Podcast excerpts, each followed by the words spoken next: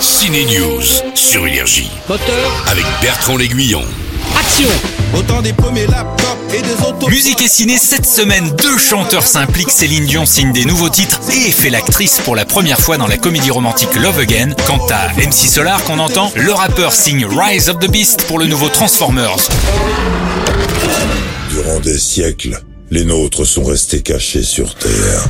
Mais les ténèbres nous ont retrouvés.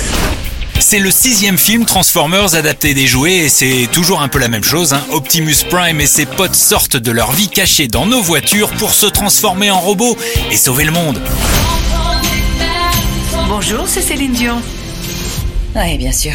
Et moi, je suis Maria Carré. Love comes to those who believe it. Et oui, c'est vraiment moi. C'est pas vrai, bonjour.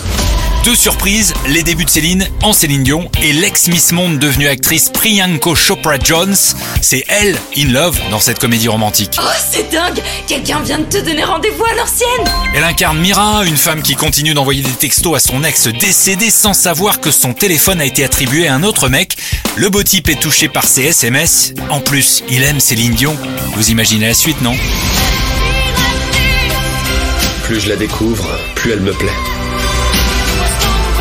C'est la première fois en France qu'un biopic est consacré à une sportive. Marinette raconte la vie de la première footballeuse française à jouer pro aux États-Unis, où elle a d'ailleurs été sacrée meilleure joueuse. Sa vie en équipe de France, sa vie tout court est racontée avec Émilie Dequesne, Sylvie Testu, Fred Testo et même Alban Lenoir qui joue un bel enfoiré, son père. Marinette est à voir aussi au cinéma.